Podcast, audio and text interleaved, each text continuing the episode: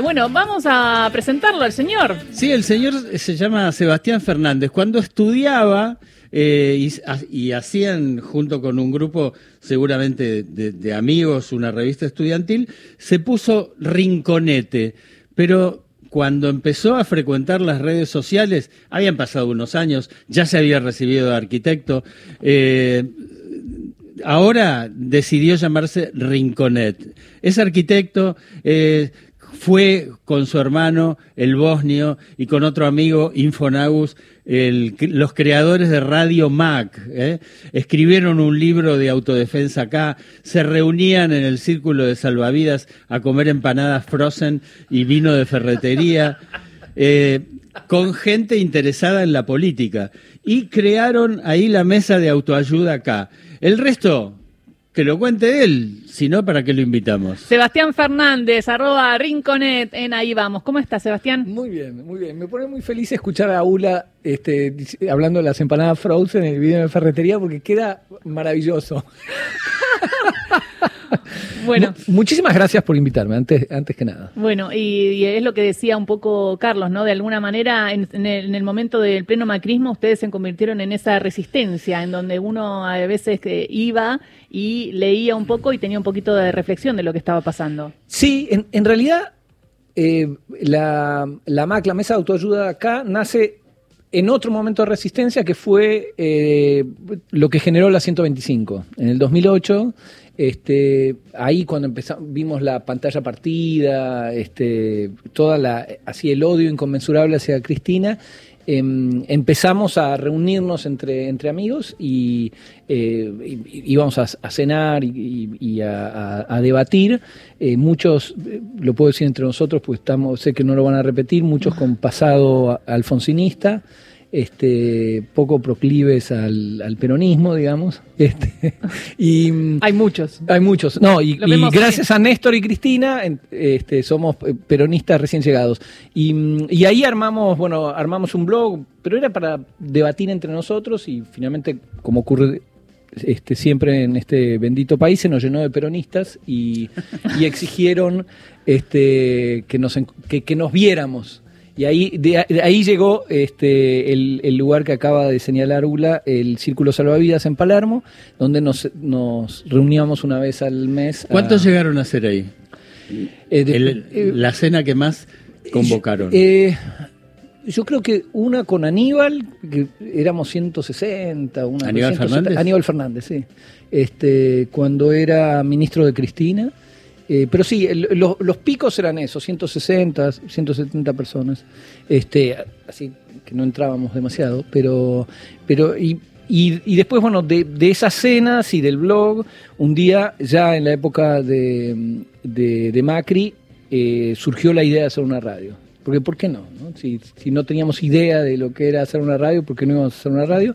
Y, la radio se llamaba MAC, Mesa de Autoayuda K, que eran las siglas, ¿no? Este, pues la idea era esa, era ayudar a salir del placar a quienes no se, no se sentían peronistas, pero les gustaba Cristina, Néstor, el kirchnerismo, entonces era ya, salir del placar, primero, asumiste kirchnerista y después otro paso que es más doloroso, asumiste peronista. ¿Vos sos kirchnerista? Yo soy kirchnerista, sí, psiquiátrico.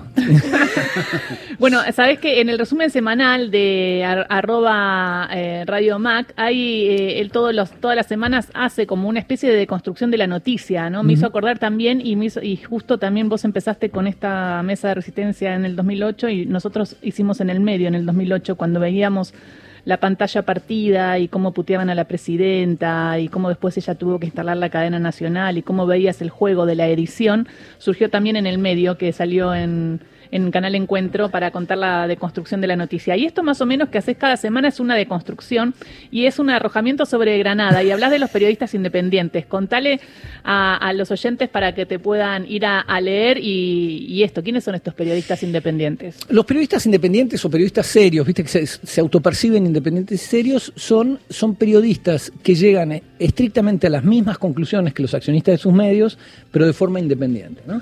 Eh, que siempre asombroso porque vos decís, che, no dejas pasar una. si vos me mira, 99 veces estuve de acuerdo, pero una eh, discrepé. Vos decís, bueno, el tipo tiene, bueno, un 1% de independencia. No. Te sugiero un título de Clarín de hoy. Ah. Dice que ayer compitió Argentina 1985 en los premios Basta en Inglaterra. Sí. Bueno, el título de Clarín es Argentina 1985 se quedó sin nada. este, no, y es, fabuloso cuando empezás a, leer de esa manera, digamos, em, empezás a ver los trucos de mago, los hilos, porque, porque quiero decir, no está hecho de una, de una manera sutil. Yo creo que forma parte del disciplinamiento. Es decir, che, ¿sabes qué? Hacemos esto y lo hacemos explícito y no me importa nada que vos seas este, muy, eh, muy, muy hábil y lo percibas. La idea es justamente mostrar que tengo a todos los, los periodistas serios e independientes alineados en un mismo, eh, digamos, en una misma dirección. Esto además creció con el tiempo, digamos, yo mm, recuerdo cuando empezamos a hacer la revista Barcelona en el año 2003, empezábamos a ver los hilos de una construcción que todavía no estaba tan a la luz. Ahora es absolutamente visible, es absolutamente obvia eh, y creció con el tiempo, ¿no? Y con la concentración. Claro, como no, que hay, no, hay disimulo, ¿no? Perdón, el hashtag eh, no hay Barcelona que aguante es exactamente eso. Es como decir, che, pero no puede, esto no puede ser real. y hay, hay, una competencia a Barcelona que yo creo que ustedes deberían, deberían pensar en... Deberían volver. No, en, en, hacer una denuncia penal, porque lo que hace la realidad les hace dumping. ¿viste? Es como che, es desleal totalmente.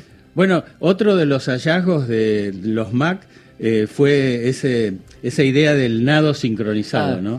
Digo, eso fue un gran hallazgo y, digo, superaba absolutamente el concepto de la distinta vara, ¿no? ¿Qué es el nado sincronizado? El nado sincronizado es, es esta es una especie de disciplina olímpica a través de la cual nuestros eh, periodistas independientes, apolíticos y partidarios, hacen lo que me refería antes, es decir, llegar exactamente a la misma conclusión que los accionistas de sus medios, pero de forma independiente. Entonces, los tipos te dicen, che, yo soy independiente. Yo me, levanto cada mañana, soy un libre pensador y llego a mis propias conclusiones. Da la casualidad que esas conclusiones son estrictamente idénticas a las conclusiones de los accionistas de mis medios. Y a mí me da gracia cuando dicen que es el kirchnerismo el que genera odio y oh. están hablando de Cristina y dicen, no, y está enferma, y tiene esto. y, siempre con su odio Cristina hizo esto, ¿no? Y se la pasan hablando de Cristina con un odio y después dicen que los que despilfarran odio son los otros. Pero eh, en general, digamos, de este lado de la grieta, yo que soy un este, psiquiátrico eh, cristinista absoluto, yo no, yo no quiero que, Macri, que a Macri le pase nada, no quiero que eh, eh, le pase nada a, su, a sus hijos, a su esposa, quiero que pierda elecciones, nada más. En cambio, del lado de enfrente es esa baba blanca, ¿viste? Decir que se muera, que se reviente una especie, viste como te dicen, la, política está eh, polarizada. No, no está polarizada, la derecha está polarizada, la política no está polarizada. ¿Y, qué sentiste cuando fue el intento de magnicidio de Cristina Fernández de Kirchner? Porque me parece que, no se terminó de tomar la dimensión real de lo que sucedió. Eh, no, lo podía creer, estaba... Me, costaba, viste como lees una, noticia y no podés creer que eso ocurra, porque jamás hubiera pensado que podía llegar a, a ocurrir. Yo formaba parte de los que decían, bueno, mira, hay una diferencia entre la violencia o la, el, anuncio de violencia o el jaca, ¿viste? Antes del partido y la violencia en sí. Bueno, ahí de pronto dijimos, che, se deslizó tanto la derecha que llegamos a eso. Me pareció escalofriante. Hay una cosa muy interesante a la hora de, esta revisión que estamos haciendo en el tiempo, es que esto que decía Ingrid, digo, eh, me parece que ya no hay como una cosa de, bueno, esto lo hacemos por el bien de la sociedad. Mm. Ya se perdió hace rato el bien de la sociedad y, y, después hay una cosa, así como hace un rato jugábamos con que el sesgo este, racinguista hace que este, este, este, parece que lo mejor que lo único que pasa en el fútbol argentino si escuchas este programa es Racing. parecería que hay algunos temas que solo importan, ¿no? Este, en La Nación, en Clarín, ¿no? Digo, las cosas que pasan en lugares donde a los cuales accede un 1% de la población, ¿no? Y que pasan, digo, nos ha pasado acá de el tachero cagado Sí. de calor, los dos, las cuatro ventanillas bajas, sigue transpirando y te dice, che, qué desastre, cómo no le dejan sacar este, la, la plata a los ojeros. Y vos decís, Sí, sí. pero pará, te está, te- o sea, tu, tu- tu falta, tu incapacidad para comprar un taxi nuevo tiene que ver con es directamente. Y parecería que esos son nuestros problemas. Yo creo que es algo, eh, no es algo nuevo. Yo recuerdo que en plena, este, en plena dictadura, eh, yo conversaba con un tío mío, tío que eh, vivía del sueldo del, del sueldo de docente de mi tía, hacía changas, nunca había tenido un trabajo demasiado fijo, eh, este antiperonista visceral, y que me decía, mira, Hay, hay antiperonistas psiquiátricos. hay también, ¿no? antiperonista, absolutamente. Es que es, yo, yo creo que el gran eje de la oposición es el antiperonismo, hoy circunstancialmente antikirchnerismo. Pero mi tío, que era claramente un producto del Estado, es decir, había nacido en un hospital público, los seis o siete años que tenía estudios lo había hecho en una escuela pública, vivía del salario docente de mi tía, eh, falleció en el sanatorio de- del gremio docente. Bueno, ese me decía en el año 78, mira, Martínez II tiene razón, la Argentina tiene exceso de Estado. Y era, che, a vos el mercado nunca te detectó, flaco, no te detectó. Si fuera por el mercado no existirías. Pero el hecho de decir eso era como una cosa aspiracional que lo, lo hacía sentir, mira, yo no tengo nada que ver con, esa, con los negros, sino que tengo como el tachero cuando dice, che, dejen que saquen lo- los dólares, él siente que es otra cosa. Yo creo que es algo humano, ni siquiera es, eh, es, es algo de la Argentina, eh, pero es algo a combatir eh, Y, esa- permanentemente. y- y a esa clase, que es una clase media, media baja, media profesional, eh, el kirchnerismo se le acercó mucho en los últimos 12 años y le dio eh, derechos. Yo creo que lo que faltó de- a nivel de clase media, que también falta en los distintos gobiernos, es, por ejemplo, un buen acceso a la vivienda, no del crédito para clase media, que era algo que pedían.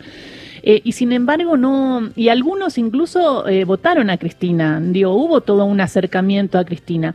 Y después eh, se volvió todo para atrás.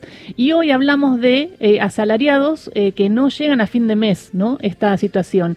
Y ahí es donde quizás tiene que volver el peronismo, el kirchnerismo y, al territorio y a ese lugar. Sí. Eh, es el lugar que está al lado de los barrios vulnerables, es el lugar que gana 60 mil pesos, 70 mil pesos y no llega a fin de mes, porque es- está muy radicalizado y te pueden hasta votar a mi ley. Yo creo, es, ese es el, el dilema hoy del, del gobierno, es decir, la inflación por un lado, pero sobre todo el hecho de, de- de tener una realidad absolutamente inaceptable, que es que vos podés tener un sueldo este, declarado y eso que eso no te permita salir de la pobreza. Es algo novedoso, digamos, en Argentina, y vos decís, che, eso es absolutamente inaceptable, no debería ser aceptado por un gobierno peronista, y es una bomba de tiempo antisistema, porque es lo que vos decís, che, si un salario en blanco no te permite salir de la pobreza, eh, ¿para qué toda esta parafernalia? ¿Para qué hablar de sistema? Y efectivamente estás tirando a una parte del electorado los brazos del, del próximo terraplanista que venga, sea Milei o sea otro. Rinconete es muy irónico. En una red social afirma, ojo con Wikipedia, porque la UCR figura como partido político. Pero también es muy sincero cuando habla de Cristina Fernández y dice, es la chica que más nos gusta. Fue el cumpleaños de la chica. Fue que el más cumpleaños nos ayer, sí, le hicimos eh, hasta, hasta un videíto.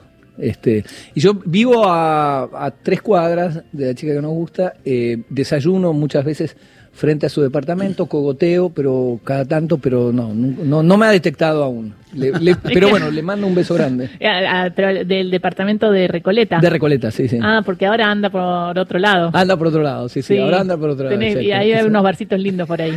Exacto. Te digo.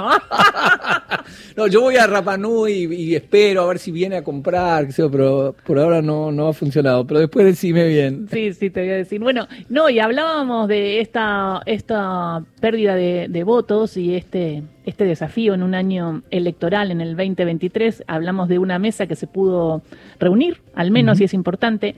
Y pienso, por ejemplo, en un Alberto Fernández que hace campaña para ver todo lo bueno que hizo este gobierno, que es mucho, digo, de, porque hay un modelo productivo, hay un modelo que incentiva la industria. Imagínate si hubiera sido un modelo neoliberal con la guerra y con la pandemia, ¿dónde estaríamos?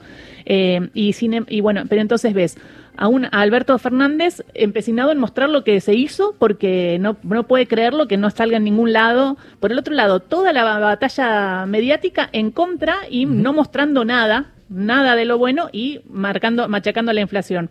Por otro lado, Massa, que estaba apostando al 3% de inflación y ya no, es. Y por otro lado, la oposición, que está jugando a ver si va Cristina, no va Cristina, bueno, no va Cristina, entonces ¿qué hacemos? Va la reta, va Bullrich. Digo, estamos en un momento políticamente interesante, pero que nos podemos transformar en muy autodestructivos los argentinos, eh, si queremos. Te quería preguntar en esto bueno, como primero te tiene muchos temas, ¿no? Pero primero esta reflexión de el presidente intentando mostrar todo lo que se hizo. Nosotros desde acá mostramos toda la gestión y hay mucha, pero claro, el bolsillo de la gente sigue afectado por la inflación. Entonces, ¿alcanza? Yo creo que no, que no alcanza. Eh, eh, el presidente tuvo eh, tomó decisiones muy acertadas al principio de su gestión, incluso antes de empezar la, gestión. la decisión frente a Evo después del, golpe fue no solo acertada, fue valiente, digamos. Alberto no, no, era, no había asumido todavía y tomó partido por Evo. Evo dijo que él y, y, AMLO. le salvaron la vida. Yo creo que eso fue una decisión de política exterior extremadamente acertada. Después, durante la pandemia, tomó este, también decisiones que no eran fáciles. Eh, Dios me libre y guarde si hubiéramos transitado una pandemia con el gobierno de los que queman barbijos y consideran que hay un chip en la, en la vacuna. Este, y la verdad eso, eso estuvo muy bien. El problema es lo que vos decís. estamos transitando un momento de crecimiento con sueldos por el piso. Es decir, durante la pandemia macrista los sueldos bajaron entre 20 y 25% y en estos años no se recuperaron. Con lo cual es, tenés ahí una bomba de tiempo esa es la verdadera bomba de tiempo, no lo que, cuenta la, oposición. Y yo creo que eso es algo que, que no puede dejar pasar el, gobierno. El, Alberto no, no puede esperar que la ciudadanía mire logros, eh, este, por otro lado, mientras su sueldo no lo alcanza, pero además no te alcanza el sueldo en un contexto de crecimiento. Porque si vos ves que los balances de las empresas están por el piso y qué sé yo, es una cosa. Pero si vos ves que los balances de las empresas están por el, por el cielo, pues, che, hay claramente un problema de distribución. Entonces ahí creo que es lo que lo que falla. Lo que claro y lo que se podría demandar, diríamos, de un, lado del kirchnerismo. Hablando de temas económicos, le cuentan los oyentes que Sebastián Fernández es arquitecto y acepta eh, consultas. Pero, pero seguís trabajando de arquitecto. Sigo trabajando de arquitecto porque tengo tengo la suerte de tener una socia que hace todo. ¿Pero y qué haces? ¿Eh, ¿Remodelación o haces, o haces proyectos? ¿Qué eh, tipo de proyectos? Necesitas, Gisela. Decime lo que necesitas y yo te voy a eh, decir en qué me especializo. Tengo las paredes con humedad. ¿Qué le puedo...? Claro, ¿viste? Este, como le dije a un amigo médico, le digo, no, boludo, es terrible ser arquitecto porque todo el mundo te dice, mira, tengo el tanque de agua. Y él me dice, vos pensás que a los médicos no nos preguntan, che, me duele acá, ¿qué puede ser? Claro. No, claro. No, este, mm, en, en realidad eh, me especialicé en arquitectura industrial. Es decir, hacía plantas industriales, plantas depuradoras, eh, centrales eléctricas, esas cosas. Es decir, era la pata de arquitectura en esos grandes proyectos industriales. Un desarrollista. absolutamente, un desarrollista. Hablando de eso, eh, es carnaval. Es carnaval. Lunes y martes de carnaval. ¿Festejabas el carnaval? Por ejemplo, pensaba, imaginaba que con ese pasado de padres radicales un disfraz extraordinario que hubiera eh, hecho eh, maldecir a tu padre era el de eh, un, disfraz de peronista. De peronista. ojo, nos disfrazaron, recuerdo el último carnaval antes de la antes del, del, anuncio debía ser o por la, no sé, antes que lo prohibieran este, mi mamá nos, nos vistió con impermeables, unas boinas impermeables, que era algo que había comprado para nosotros, y decía que éramos este, como detectives. Y entonces, de esa manera, y claro, los tipos nos, tiraban bombitas de agua y decían, che, no vale, estás con un impermeable. Este, y, digamos, no tuve tu misma experiencia de la bombita de agua, este, pero, pero me parece que es una, que, que hay un malentendido ahí. Eso Son de- malos. el recibir el bombazo de agua eh, Sí, es algo, sí. Este, pero, pero no, no, no, no festejé, no festejé demasiado. Soy de, de digamos, de la vertiente Ingrid Beck, me, me parece bien que, que todo quien quiera festejar el carnaval lo festeje y que por Dios no me, no me, obliguen, no me obliguen a festejarlo. Nada de disfrazarse y esas cosas. No, por favor. ¿Sos porteño? Soy porteño, sí. ¿Y de qué barrio? de Palermo. Ah, bien, División Palermo, mal. O sea, División Palermo, que recomendamos. sí, la recomendamos, está muy buena. Está muy buena. Muy buena. Eh, bueno, voy a leer una parte que me gustó, que tiene que ver con la justicia, y ahí Upa. te pregunto de la justicia, pero en Arrojamiento sobre la Granada, eh, Rinconet dice, mientras esperamos el tuit indignado del ministro de Justicia, Palito, un notable comentarista de la realidad, deberíamos entregarle la suma del poder político al cardumen supremo. Además de simplificar mucho la operatoria de gobierno, generaría un no desperdiciable ahorro de recursos públicos en ministerios, secretarías, reuniones de gabinete, galletitas de agua, bancas, asesores parlamentarios e incluso urnas y Inspirado tal vez en por Horacio Rosati, el presidente de la Corte Suprema, que se votó a sí mismo, el juez de la Cámara Federal, Carlos Maike, rechazó que el juez de la Cámara Federal, Carlos Maike, sea apartado de un expediente en el que interviene. El pedido de recusación cuestiona la imparcialidad de su señoría por haber participado del fin de semana de ensueño al lago escondido pagado por Clarín. Creemos, sin embargo, que el camarista tiene razón. ¿Quién podría determinar mejor la imparcialidad de Maíquez que el propio Maíquez? Eh, claro, Rubén Maíquez- ¿quién Es conoce tremendo. mejor a Maíquez que Maíquez? No, es tremendo. Quiero decir, son los dueños de la pelota. Si, si te pones a pensar, digamos, ¿qué ocurriría? ¿Qué hubiera ocurrido si el lago escondido fuera la, la propiedad de un, de un magnate kirchnerista? Todos estos fueran funcionarios y jueces y fiscales este, kirchneristas. Tendríamos una especie de, de ola de indignación, banderazo, muerte, este, Yesui, no sé qué.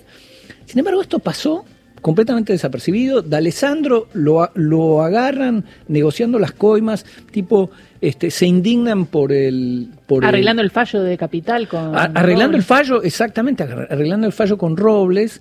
eh, y, y lo que te dicen es, no, el, el problema es que ese, eh, este, ese archivo eh, llegó de forma espuria. ¿De forma espuria? Yo me acuerdo, mi Sí, amigo... Está manipulado. Eh, Claro, y mi, mi amigo eh, Luis Majul que encontraba archivos corriendo por Palermo. Yo voy a correr por Palermo, nunca encontré nada, ningún audio, ningún. Y, y- pero eso es genial, eh, el- la doble vara absoluta, ¿no? Es decir, por un lado, un este un, un ex eh, servilleta cuenta que en un café escuchó que alguien decía que Amado Vudú no sé qué, eso originó una causa y una condena por Chicone, porque el, el tipo escuchó algo. Pero... Pero esto, esto no, no. no y cuando alguien escucha que Milman dice que Ah, se va a ir de claro. vacaciones cuando la maten, Claro, no, no. eso no se tiene en cuenta. No, es un tema bien complejo. Es No, un- no, por Dios. Bueno, y ahora, mesa política del Frente de Todos, eh, ¿cómo, ¿cómo lo estás viendo? Y si el peronismo tiene posibilidad de ganar en el 2023. Yo creo que el peronismo tiene posibilidades de ganar y que depende estrictamente del peronismo. Es decir, enfrente lo que tenemos es nada. Eh, digamos, en el 2015 teníamos una, una derecha, era la derecha moderna que tanto le gustaba a mis amigos del Diplo, ¿no? Una derecha moderna en bicicleta de bambú, que venía a decirnos que no iba a cambiar nada de lo que ya teníamos, que era pum para arriba, globo, felicidad, etc. Y era atractivo. Como un amigo mío me decía, mira, Sebas, hay que salir de la trinchera. Ahora, como esta cosa de decir, no, es una, es una derecha A ver qué hacen. eh, de, claro, a ver qué hacen. Eh, sin intensidad política. Claro, a los dos, al año, este, la, la ministra Pum Pum estaba ba- baleando es- este, supuestos mapuche por la espalda. Entonces la intensidad, digamos, la reducción de intensidad no fue, no, no fue tal. Hoy, la verdad, no tiene nada para ofrecer. Porque no es que los tipos lo que te ofrecen hoy es dunga dunga, pero más rápido. Es decir, eh, todos están diciendo, bueno, la que se viene es feroz. Yo, la verdad, no sé si va a haber mucho sueño por ese Pero, lado. ¿Y entonces cómo se explica que frente a eso, que muchísima gente sabe y percibe que lo que se viene va a ser feroz, muchos digan, igual los voy a votar? Porque yo creo que este, volvemos a lo que decía Gisela, el, el- el bolsillo. Es decir, cuando, cuando vos tenés una situación de impotencia tan grande, de decir, mira, no logra frenar los, los precios y este, aún en una situación de crecimiento no, no, no gano mejor, y es casi un voto, es lo que ocurrió en las PASO. En las PASO el, el Frente de Todos perdió una cantidad impresionante de votos. Tres pero- millones. Pero no es que enfrente sa- salieron a votar a los de enfrente. No votaron al, al- al Frente No, de Todos. Se fue para mi ley o para la izquierda. Claro, pero, pero quiero decir, entonces no- no es que eh, Juntos por el Cambio eh, vuelve, vuelve con potencia, pero, pero che, si, si no modificamos la, la, la- la distribución, eh, no, no hay mucha, no hay, no hay mucho futuro electoral para, para el Frente de Todos. Creo que el, el- el Frente de Todos eh, padece un dilema, un dilema, este, el dilema normal de cualquier coalición, potenciado por el hecho de que quien aportó la mayor cantidad de votos no es quien decide en, última instancia. Entonces, es- estamos en ese, en, ese, en ese dilema que en, su, que en su momento Néstor resolvió con Dualde, es decir, Néstor gana con, con votos ajenos, pero en muy poco tiempo, por legitimidad de gestión, logra hacer los suyos. Y en 2005 ya se, se- se- Bueno, Alberto no ha logrado hacer eso. Viene el informativo, pero digo, quiero recomendar los libros. Eh, ¿El primer libro se sigue consiguiendo? Se sigue consiguiendo. ¿Dónde? se sigue- Es una gran pregunta. que te- Vayan a, a algún mercado por ahí. Bien, en merc- redes. eh, eh, claro, en, en mercado en redes se, se consigue. este, el manual de este el, el Macnual, este, eh, este manual de, de autoayuda de la, la política. Bueno, y últimamente hizo un libro con el economista Mariano Kestelboy. Sí, su- excelencia. los- so- sobre los periodistas de economía serios. Claro. El, claro, el manual del economista serio, que es, que es un fenómeno similar al de los periodistas, es decir, los economistas que, que se autoperciben serios, independientes y apolíticos. Muchísimas gracias, Rinconet, por pasar por Radio Nacional. ¿eh? Venite otro día, así seguimos. Muchísimas en el medio gracias a de la campaña. Un beso grande. Llega el informativo.